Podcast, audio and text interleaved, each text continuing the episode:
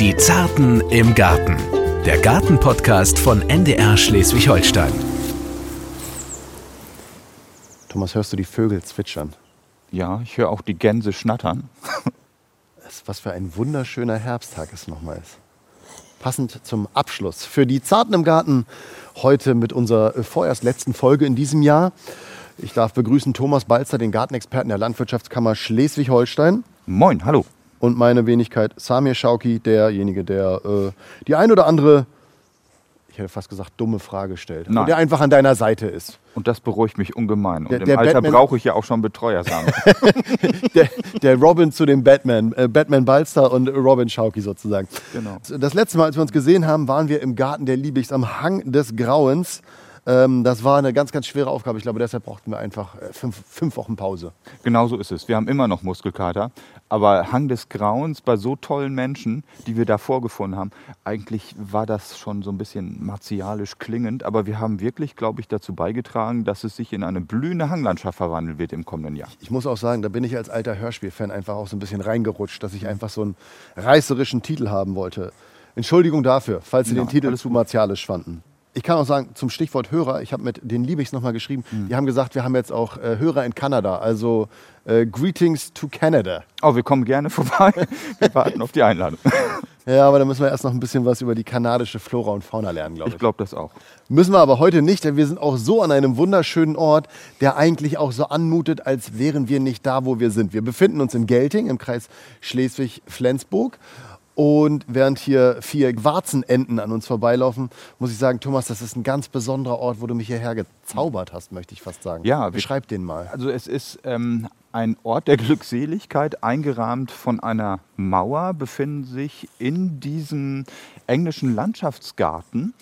Äh, Das kann man als solchen durchaus bezeichnen. Hinter uns ähm, Hortensien mit ihrer Restblüte. Auf der anderen Seite haben wir ganz, ganz viele auch noch spätblühende Stauden. Ein Sommerflieder, der immer noch traumhaft aussieht. Und am Ende dieses Gartens ist ein Türmchen. Äh, Wir kommen uns vor wie an einem Rittergarten in England. Und das ist der englische Garten der Tischlerei, hätte ich bald gesagt, der Gärtnerei-Tischler. So ist es richtig, in Gelting. Und sowas hier in Norddeutschland zu finden, hier in, wir sind ja in Ostangeln, ähm, das hätte ich nie für möglich gehalten. Das ist einfach ein Traum. It is very amazing, as I would say. Fantastic.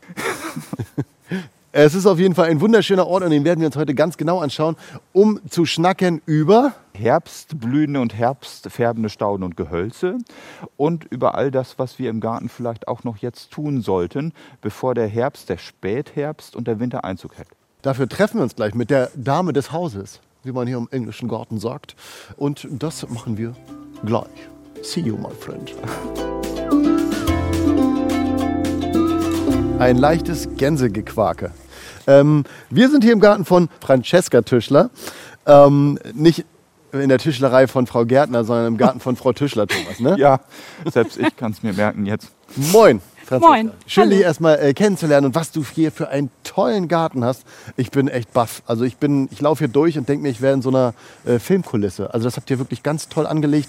Be beschreib ganz kurz mal, wie viel Hektar hast du hier und äh, was habt ihr hier für verschiedene Themengärten? Und also ich glaube, du könntest eine halbe Stunde referieren, aber mach's ganz kurz, nur dass man mal in etwa eingenordet wird, was man hier alles so Schönes sehen kann. Ja, vielen Dank, dass dir das so gut gefällt hier bei uns.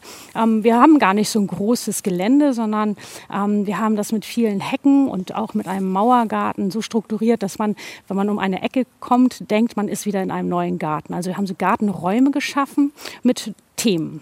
Und ähm, wir stehen jetzt hier in dem Mauergarten. Ähm, das ist eine Einfriedigung von einer hohen, übersichthohen Mauer, die ein besonderes Klima hier ähm, bringt. Und wir besondere Pflanzen hier pflanzen können oder stellen können. Also das kann ich bestätigen, was du gerade gesagt hast, weil als Thomas mich hier reingeführt hat, sind wir wirklich äh, quasi mal durch eine Pforte, mal um eine Ecke gegangen und ich dachte immer so, hä, wo sind wir denn jetzt auf einmal? Weil es immer was Neues zu sehen gab und man immer dachte, äh, jetzt bin ich hier in einem ganz anderen Areal. Also das habt ihr wirklich toll gemacht. Also wie viele verschiedene Zonen oder Bereiche habt ihr da? Kann man das eingrenzen? Ja, also ähm, wir haben vor allen Dingen versucht, diese ganze Pflanzenleidenschaft irgendwie unterzubringen auf diesem kleinen Gelände. Ähm, wir haben von unseren Weisenpflanzen mitgebracht und die sollten dann aber so ähm, platziert werden, dass sie dort alt werden können, wo wir sie jetzt gepflanzt haben, oder dass wir besondere Effekte erzielen. Wir haben zum Beispiel Spalierobst gepflanzt, die sind jetzt schon über vier Meter hoch, Apfel und Birne und die stehen in einem Obstgarten dann. Ähm, dann haben wir einen Feucht Gebiet, wo eine Quelle ist. Dort wachsen die mitgebrachten Taxodien. Da haben wir Samen mitgebracht aus den USA und die selber ausgesät. Und jetzt sind sie schon zehn Meter hoch. Und wir haben ein kleines Wäldchen mit den Anpflanzungen meiner Eltern, mit äh, Nordmann-Tannenbäumen, die damals den, ähm, Grün, dem Grünschnitt dienten. Und nun haben wir sie hochgeputzt und als Wäldchen stehen lassen. Und unten drunter ganz tolle Funkien, verschiedene Sorten, Hilleborus, also Christrosen gepflanzt. Und ähm, es mutet einem Wald an. Das äh, kann ich bestätigen. Wir schauen ja gerade drauf. Das sieht auch wirklich toll aus, als man unten durch äh, gelaufen ist. Da dachte man, was ist denn jetzt los? Also es ist wirklich, es ist ganz verzaubert hier, muss ich sagen. Thomas, gut ausgesucht wieder. Chapeau. Also ich finde auch, wir brauchen ja auch einen richtigen Kracher nochmal zum Schluss. Und das gibt der Herbst einfach her. Und in dieser Landschaft so etwas zu finden, ich glaube, das ist auch wirklich einmalig. Jetzt durften wir hier reinschauen. Dürfen denn die Leute sonst auch reinschauen, wenn man jetzt zum Beispiel, Podcast bleibt ja lange online, im kommenden Frühjahr sagt, ich möchte jetzt mal wissen, was das für ein Ort ist. Gibt es da die Möglichkeit? Ja, wir haben ähm, den Garten 2016 erst eröffnet, weil wir den gerne ähm, einigermaßen fertig haben wollten. Und ähm, wir ähm, haben gerne Besucher. Wir fangen so im April an ähm, die Pforte wieder zu öffnen für den Garten. Und man kann sich vorne in der Gärtnerei anmelden. Und dann gibt es auch eine kleine Einweisung, damit man den Garten auch versteht. Denn es ist ähm, ja auch sehr englisch und ähm, viele waren noch nicht in England. Und ich habe gelernt, dass die Menschen manchmal den Garten nicht so richtig verstehen, weil es eben eine andere Welt ist. Die haben wir hier in Deutschland weniger. Ich, ich spare mir jetzt den Witz, dass im Garten hier wahrscheinlich Linksverkehr ist. naja, aber eins sollte man an der Stelle vielleicht auch nochmal sagen. Wir Deutschen sagen ja immer Gartenarbeit. Stimmt. Ja, und die Gardening. sagen Gardening. Das drückt, glaube ich, ähm, all das aus, was britische Gartenkunst ausmacht. Ne? Diese gewisse Leichtigkeit, die uns Deutschen oftmals zumindest im Garten auch gut tun würde. Ja, das, das ist, glaube ich, oft so der Fall, aber das ist so ein bisschen auch vielleicht Mentalität. Ne? Mhm. Ja, also wir, wie gesagt, wir haben ja viele exotische Pflanzen da drin und ähm, das ist ja dann auch schön, wenn man die ein bisschen verstehen kann, weil man versteht, warum steht der Baum denn jetzt einzeln zum Beispiel, mhm. warum stehen die Bäume alle dicht zusammen, ähm, warum ist diese Staude nun zu diesen Bäumen gepflanzt ähm, und das erklären wir gerne, wenn wir gefragt werden, geben wir da gerne Antwort für und wenn ähm, die Zeiten es wieder zulassen, dann machen wir auch Führungen durch den den englischen Garten, wo wir dann erzählen, wie wir was wo gepflanzt haben und äh, die Leute uns dann, die Besucher auch gerne fragen können, was sie auf dem Herzen haben, auch von zu Hause. Ne? Also ich sehe da manchmal auch die Bilder auf den Handys mhm. und dann, ach, wie ist das eigentlich mit dieser Pflanze? Und das beantworten wir eben immer sehr, sehr gerne. Mhm. Also ich äh, würde sagen, im kommenden April auf jeden Fall einen Termin vormerken und dann mal ins wunderschöne Gelting kommen und da dann diesen verzauberten Garten anschauen. Und den werden wir gleich noch ein bisschen näher kennenlernen, wenn wir darüber schnacken, was jetzt alles im Herbst noch möglich ist. Ich sehe gelb, ich sehe rot, ich sehe grün und das Gelbe ist ein Blättermeer von welchem Baum, Francesca? Das ist ein Ginkgo biloba ist ein Baum, der aus Asien kommt und hier aber schon seit Jahrzehnten gerne als Baum in den Gärten gepflanzt wird, weil er einen ganz schlanken, äh, lichten Wuchs hat. Er ist unglaublich hübsch im Herbst, wenn die Blätter, die grünen Blätter zu goldgelb werden. Es leuchtet und das bringt einfach Sonne in die Seele. Und er kommt auch sogar mit Stadtklima gut klar. Und es gibt ihn als Säulenform in verschiedenen mittlerweile auch Zuchtformen in Anführungsstrichen. Das ist einfach ein tolles Gehölz. Ähm, und ich finde dieses Meer, was man hier sieht in Gelb, ist einfach wunderschön. Der ist jetzt aber auch schon dann ein bisschen kahl. Wie lange kann man das Gelb dann noch genießen? Ich würde sagen, jetzt ist langsam Schluss. Oben ist noch ein größerer Ast. Wir sprechen da übrigens gar nicht so wirklich von Blättern. Äh, diese nervige, so nennt man das tatsächlich, das sind keine Blätter, sondern ursprünglich könnte man die eher als Nadeln bezeichnen. Weil, ähm, ja, ja. ähm, Francesca hat es gerade in der Hand. Wenn man sich das anguckt, äh, von der Textur, das ist ja nicht so, wie wir das von ah, Bäumen ah, okay. ja, ja, kennen, ja. von normalen Laubbäumen, sondern ganz anders. Und das ist eben aufgrund dieses dendrologischen oder dieser dendrologischen Besonderheit schon sehr außergewöhnlich mit diesem Ginkgo biloba. Das kann man so sagen. Das ist jetzt ein perfektes Beispiel für einen Herbstblüher. Ne? Aber wenn ich mich hier umschaue, sehe ich ja trotzdem noch ganz viele äh, Bäume, die ja auch noch voll mit Farben sind. Also und auch, äh, ich will jetzt nicht Blätter sagen, weil wahrscheinlich sind es dann wieder Nadeln getarnt Genau. als Blätter. Aber Nadeln kommt hier auch hin. Sumpfzypressen sehen wir hier zum Beispiel noch. Taxodium distichum, Metasequoia glyptostroboides, glaube ich. Das ist ein ähm, Urwelt-Mammutbaum auf Deutsch. Ist natürlich nicht zu kleinere Gärten, das darf man auch dazu sagen. Auf dem Aber hier Balkon passen möchte ich mir den nicht pflanzen. Genau so ist es, aber sie gehören auch im Rahmen dieses Klimawandels unbedingt zu den wahrscheinlich Gewinnern in Zukunft, weil sie mit vielen Standortfaktoren gut klarkommen. Das ist also auch sehr, sehr interessant. Aber nichtsdestotrotz haben wir auch einen ganz ordinären, in Anführungsstrichen, ähm, Korkenzieherhasel, ne? Corylus avellana contorta, die man übrigens auch toll für die Floristik verwenden kann. Und auch sowas hat eine schöne Herbstfärbung, geht ins Gelbliche über, äh, wächst sehr bizarr und passend unterpflanzt mit vielen Stauden, macht das einfach was her. Und man muss, glaube ich, noch mal eins sagen, dieses Chlorophyll, der grüne Farbstoff, der wird ja jetzt eingelagert von den Bäumen. Und dadurch kommen andere Sachen, Orange und Gelb, zur Geltung. Und das macht ja den Herbst so interessant. Besonders schön sieht man diese Umfärbung beim Liquidamba, Styraciflua. Das ist der Amberbaum. Und äh, der sieht aus wie ein, wie ein Ahorn. Man verwechselt ihn leicht mit dem Ahorn, weil er dieses gezackte Blatt hat. Und der bekommt aber Farben von seinem ursprünglichen Grünlaub über Bordeaux, Rot, Violett, Gelb und alles an einem Baum. Das ist ein unglaubliches Farbspektakel. Und dann hat er dazu noch einen wunderbaren Wuchs, einen, einen ganz hübschen Habitus, also säulenartig, eine borkige Rinde, die nachher im Winter sehr hübsch aussieht. Ganz, ganz toller Baum, auch wahnsinnig robust. Und kriegt man den auch überall leicht? Ja, in guten Baumschulen gibt es sie auf jeden Fall zu kaufen und Gärtnereien. Und das gilt für viele andere herbstfärbende Gehölze auch. Korkspindel, Euonymus kennt man ja auch. Felsenbirnen, Ambulantien, die haben jetzt aber weitestgehend ihr Laubwerk verloren. Die würden auch noch dazu gehören. Berberitze, wilden Wein haben wir bei dir eben ja auch schon gesehen. Zaubernüsse, Perückensträucher, das wären so klassische Beispiele, die auch für den normalen Hausgarten durchaus geeignet wären. Ähm, welche Farben sind denn da jetzt alles noch drin? Weil ich habe ja da eben gerade auch ganz viel Blau gesehen, was ja jetzt auch schon nicht mehr ganz alltäglich ist. Ja, Blau liegt einfach auch ähm, in der Gunst des Augenblicks des Gärtners, der ja auch gerne mal ein Fläschchen öffnet. Jetzt eher Rotwein. Der Balzer biegt ich bin schon wieder ab. Nein, aber wir haben eben zum Beispiel auch den Liebesperlenstrauch gesehen. Liebesperlen. Ja, der heißt wirklich so. Der hat bläuliche Früchte. Sieht toll aus, sind nicht genießbar. Ganz im Gegenteil, sollte man sich nicht dran vernaschen oder nicht vernaschen lassen von diesem Gehölz.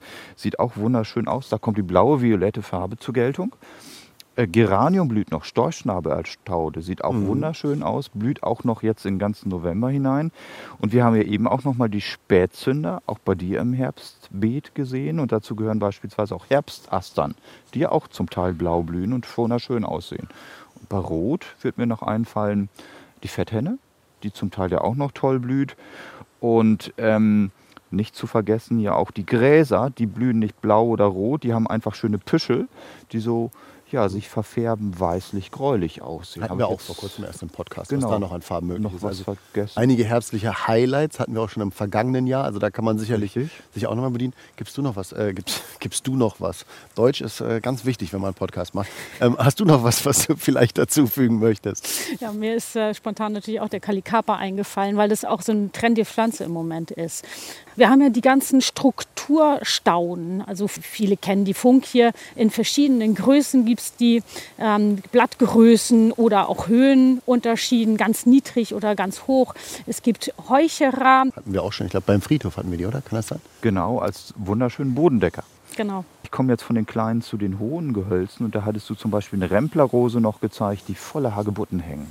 Ja, das finde ich jetzt sowieso. Sollte man nicht vergessen. Die Früchte sind einfach wunder, Garten wunderschön. meiner Mutter, wie lange die Rosen uns noch verwöhnen ne, mit schönen Blumen. Das ist wirklich unglaublich. Und die Zieräpfel auch noch. Auch die sind schön und die normalen Äpfel auch noch, die zum Teil ja auch gerne noch auf den Baum hängen bleiben dürfen bis zur Ernte. Das ist witzig, während wir hier reden. Francesca zeigt nach links, zeigt nach rechts. Ja, genau. Ich kann noch was zeigen. äh, wir laufen hier gerade noch entlang äh, der Mauer an diesem schönen Garten. Und das ist wirklich, ähm, man kann hier, glaube ich, super Verstecken spielen, wenn ich ein Kind wäre. Oh, was ist das denn für ein Baum? Wir haben, wir haben ja auch ganz tolle Rinden. Wir haben die Birke Ja. mit dem Weißen. Das ist ja sehr bekannt, aber Das wir haben aber auch auch eine Birke, oder Birke, ja genau, mit einer roten Rinde. Das habe ich ja noch nie wirklich gesehen. Und die hat eine richtig schöne, deutliche Farbe. Was, was ist daran besonders, dass die so, so rötlich ist? Nicht, dass die so rötlich ist. Also Genau, ich meine, ist das sonst haben wir besondere, also eher was Weißliches, wenn wir uns mal die Birken angucken. Und das ist natürlich, das kann man hier auch sehen, schon außergewöhnlich und kontrastiert natürlich nachher, wenn alles sich nackt gemacht hat im Garten, wunderschön. ja. Äh, Gerade wenn Schnee wenn fällt, Schnee- muss das super aussehen. Genau. Aber ist das, das ist doch keine normale Birke, oder? Das ist eine, also es ist eine Birke, aber eben eine mit einer roten Rinde. Die Birken haben ja ganz, es gibt ja ganz viele verschiedene Birken, die die unterschiedlichsten Rindenfarben haben. Wir haben ja auch welche, die ganz schwarz sind und ganz flodderig aussehen, wie als wenn die krank wären. So ist so starr und so stracksig ähm, schmeißt sie die Rinde auf. Ähm, und äh, das ist dann so eine schwarzrindige Birke. Und wir haben ganz glatte, weiße, richtig schlanke. Das ist so die, die klassische Birke dann, ne? Ja, und dann haben wir die Birken, die dann aber auch diese Altersriefen da mit drin haben. Also da gibt es bei den Birken wirklich unglaublich viele Sorten. Und Und jetzt gucken wir hier zwei Bäume weiter Mann. und dann sehen wir, es gibt auch noch Fruchttragende. ja, Das, das ist eine ist, Wildkirsche oder was ist das? das, der gehört zu den Äpfeln. Das ist und ein das, ja, und das ist ein Golden Hornet. Da gibt es verschiedene. Das ist aber ein Zierapfel, ne? Das ist ein Zierapfel. Ich hab echt Der behält die Äpfel bis zum Frost gut dran. Die ähm, sind auch hübsch, wenn man die verarbeitet, bei, zu Weihnachten zum Deko und Beispiel. sowas, ja, ne?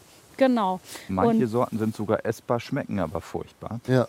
Und Schälen würde auch übrigens- ganz schön lang dauern bei Genau, übrigens habe ich heute übrigens- noch gar nicht gesagt, Ja. aber ich finde es toll, was Francesca auch gerade sagte mit den Früchten. Wir haben ja einen dreifachen Nutzen. Eine tolle Blüte im Frühjahr, ähm, dann haben wir manchmal aber auch eine schöne Herbstfärbung und dann einfach nochmal einen Fruchtbehang. Mehr geht ja nun wirklich nicht. Und, das macht, glaube ich, einfach so die Vielfalt der Gehölze, der fruchttragenden Gehölze auch aus. Und was ich jetzt hier mal kurz sagen muss, wir sind hier jetzt einmal quasi um den Mauergarten Mauergarten. herumgelaufen und du hattest uns vorhin schon gezeigt, der Wein ist bis in den Baum gewachsen. Und jetzt sehe ich hier ein einzelnes Weinblatt, was so ein roter Klecks inmitten dieses Laubes ist. Und es sieht einfach zauberhaft aus.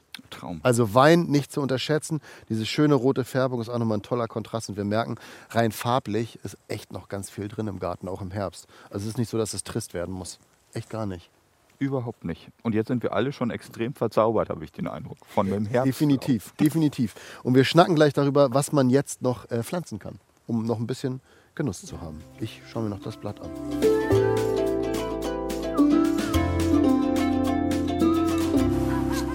Ja, jetzt sind sie leise. Eben gerade haben die Gänse hier ein Palaver abgehalten. Das war fast, als hätte man eine Standleitung in den Bundestag gelegt. Ja, jetzt doch. Oh, was? Ich bin dagegen, ich bin dagegen. Ähm, weg von den Gänsen und dem Geschnatter hin zu dem äh, wirklich Nützlichen. Was kann ich jetzt noch pflanzen und wie muss ich das pflegen? Da habe ich jetzt zwei Experten und jetzt könnt ihr mal ein bisschen Feuer geben. Du hast uns ja gerade schon in die Baumschule geführt und ich sehe, hier gibt es noch ganz, ganz viel, was auf äh, Gärten wartet. Was verkauft ihr denn jetzt noch hier so am meisten? wir verkaufen alles, weil die Pflanzen alle im Topf sind. Und weil sie im Topf sind, können sie gut gehandelt werden. Es gibt auch wurzelnackte Pflanzen. Hatten wir auch schon einen Podcast zu. Für die ist jetzt Pflanzzeit, das weiß selbst ich, weil der Boden noch warm genug ist und sie, zum Beispiel die Rose, ja super überwintern kann. So ist das. Und gerade bei Zier- und Obstgehölzen ist jetzt der optimale Zeitpunkt. Und wenn man die Vielfalt hier sieht, übrigens, ich habe eben ganz vergessen, zweite Mal übrigens, Weigelien blühen auch noch wunderschön mit Nachblüte im Herbst. Auch immer wieder ein Highlight. Kornusgewächse. Die ganze Bandbreite ist da. Und von daher kann man richtig zuschlagen. Nur eins fällt mir bei der Gelegenheit noch an. Teilweise war es ja ganz schön matschig. Der Boden darf nicht verkleben. Zu nass sein sollte es natürlich auch nicht. Aber dann ähm, kann man richtig zuschlagen, aus dem Vollen schöpfen und einfach auch unter dem Aspekt, den wir eben angesprochen haben, der Herbstfärber richtig zuschlagen. Und was Francesca gerade sagte, man kann sich ja auch einen Zierapfel im Topf kaufen. Da hängen schon Früchte dran und äh, das sieht einfach dekorativ und schön aus und die ganze Bandbreite des Herbstes steht einem hier zur Verfügung. Aber gerade jetzt kann man, wenn man das Loch gräbt, das Pflanzloch gräbt, sehen, wie geht es meinem Boden eigentlich. Ist er immer noch trocken oder ist er feucht? Ähm, wie ist die Struktur im Boden? Ist da Bodenleben drin? Sehe ich mal einen Wurm oder ist es total, riecht es, stinkt es oder riecht es gut?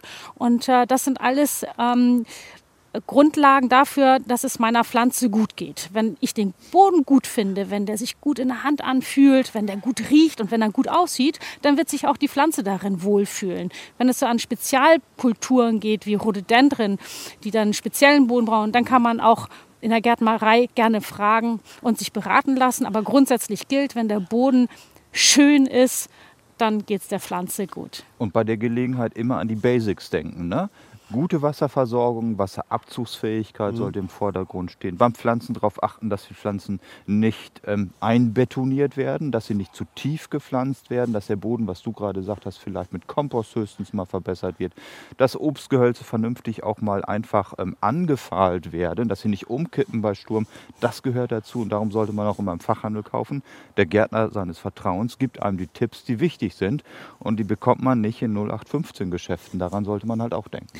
Genau, und ein ganz wichtiger Tipp, den ich jetzt auch schon mal geben kann, ist, dass man die Pflanze wirklich tief genug einpflanzt, aber auch nicht auf einen Hügel.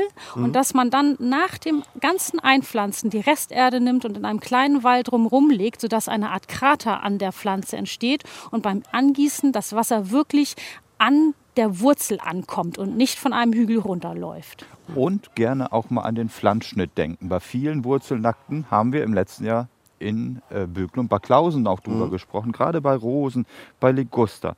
Je doller man zurückschneidet, umso stärker ist der Austrieb, umso eher wurzelt die Pflanze ein. Daran sollte man auch denken. Harte Schere, weiches Herz? Hartes Herz und scharfe Schere. Ach so, genau so ist so rum. Aber bei den großen Bäumen sollte man ruhig auch mal was dran lassen und nicht einfach immer die Äste abschneiden, nur weil er vielleicht ein bisschen rüberhängt. Bei den Bäumen ist es auch immer so, dass eine große Wunde auch eine große Fläche für das Eindringen von Pilzen oder Krankheiten bietet. Und deswegen soll man ruhig die Bäume mal auch wachsen lassen. Die wissen schon, was sie tun. Bäume haben solche Mechanismen, die sie äh, gegen den Wind sich selber stützen durch Verstärkung von einzelnen Teilen in der Pflanze, durch eine besonders dicke Wurzel, die mal da lang geht. Und das sollte man alles auch mal dran lassen und mal wachsen lassen. Die Bäume sind so, wie sie wachsen, dem Standort angepasst. Und bitte, bitte an den natürlichen Wuchscharakter denken. Also nicht immer den 0815 Hausmeisterschnitt durchführen, auf Bauchhöhe alles abschneiden. Und Korkenzieherhasel, der wächst korkenzieherartig und die kann man nicht in so eine typische Form reinzwängen. Das ist furchtbar. Also immer den natürlichen Wuchscharakter fördern. Ich glaube, das ist auch ganz, ganz wichtig. Da habt ihr schon einiges Wichtiges gesagt. Ähm, wenn wir jetzt noch mal kurz durchgehen. Äh, ich sage jetzt, ich möchte einen Garten, wo ich noch ein paar farbliche Aspekte habe. Was würdest du mir denn jetzt mitgeben und sagen, das äh, solltest du holen? Also diese ganze Cornus-Familie, das ist eine riesen Bandbreite, tolle Blätter im Herbst und äh, auch die Stiele sehen schön aus mit den roten, diesem leuchtenden Rot. Wir haben aber auch welche, die ganz lange die Früchte dran halten, wie der Knallerbsenstrauch zum Beispiel oder, Kali oder Calicapa. Wie heißt er noch gleich auf Deutsch? Ähm, Calicapa bodineri, Liebesperlen. Liebesperlenstrauch, genau. Genau, da ja. steht er. Mhm. Also ein Stück weiter, dieses lila-bläuliche dort hinten, einfach schon sehr dekorativ. Ah, das sieht Oder so ein bisschen asiatisch aus fast, ne? Ja, richtig. Ist das das mit den lilanen? Äh genau, das ist es. Mhm. Das ist ja wirklich ein schöner Strauch. Und ähm, der sieht wirklich witzig auch einfach, aus. Er hält ja auch. Gar kein Blattwerk, aber. Sehr lange so die Früchte. Einfach sehr, sehr schön. Ach, so sieht er dann aus, wenn es aufgegangen ist? Nein, das ist ein. Okay. Ähm, Ionimus. Ionimus, mhm. genau. Okay, ein, Pfaffen, ein Pfaffenhut, der ist pink außen und in der Mitte hat er so einen orangefarbenen Kern. Wie lange halten sich die Blüten so? Bis zum Frost. Also mit, bis dem, zum Frost. mit dem Frost vergeht es dann, aber bis zum Frost, die halten lange. Richtig richtig girly, hätte ich fast gesagt, mit Pink und Lila was zusammenstellen. Äh, Verzeihung, liebe Hörerinnen, ich wollte Sie nicht beleidigen, aber das war jetzt meine erste Intuition. Und ich zeige schon ganz wild ein Stück weiter. Drüben steht auch noch der Winterduftschneeball. Der geht jetzt im November auch schon los mit seiner Blüte, beginnt zu blühen. Und auch die Zaubernüsse. Hört sich ja auch leicht frivol an, aber nichts ist schöner. Zaubernüsse, Liebesperlen. Äh, das wird der erste Podcast der FSK 16, glaube ich. ja. Aber du wirst sehen, dendrologische Schätze haben auch tolle Namen. Also das ist nichts irgendwie Frivoles, sondern einfach was richtig Schönes. Und ich glaube, damit haben wir jetzt fast schon alles Wichtige zu dem Thema besprochen. Habe ich was vergessen? Habt Also ihr was toll vergessen? sind, sind die, die Pflanzen, die eigentlich noch blühen. Ich weiß nicht, ob das damit reinpasst, wie Alpenveilchen, die man ja auch toll rauspflanzen kann, die nochmal richtig Farbe bringen und mit Blüte, die so ein bisschen den Sommer noch vorgaukeln, den Spätsommer vorgaukeln. Und Chrysantheme natürlich. Und. Christrosen Und haben wir ja auch Christrosen, schon mal gehabt im letzten Jahr. Ähm, ich glaube, Heucherer, jetzt ist mir der deutsche Name wieder eingefallen, Purpurglöckchen. Ja, Jetzt habe ich Endlich, da schließt sich der Kreis. Auch das ist eine schöne Staude übrigens, die man jetzt noch wunderbar zum Unterpflanzen verwenden kann. Also wir merken, es gibt äh, rosa, rot, lila, alle Farben noch vorhanden. Und einige äh, haben wir dank des momentan milden Herbstes ja auch noch in voller Blüte. Genau. Dann machen wir das Thema hier jetzt schon dicht und dann kommt unsere Lieblingskategorie. Das Wichtigste kompakt. Erstens ist mein Tipp, dass man einfach die Bäume mal lässt, wie sie sind. Und dass man sich vorher überlegt, wenn man einen Baum pflanzt, wie groß wird er eigentlich, wenn er mal erwachsen ist. Und äh, dass jeder Baum ja auch seinen Wuchs, seine Wuchsgröße hat und seine Wuchseigenschaften. Und dass man nicht überrascht sein darf, wenn er dann in zehn Jahren entsprechend gewachsen ist. Man kann Bäume schneiden, aber häufig wird einfach nur geschnitten, um Sauberkeit im Garten zu erhalten, um den, die Birke wird abgeschnitten, weil die Samen in den Kaffeetopf fallen.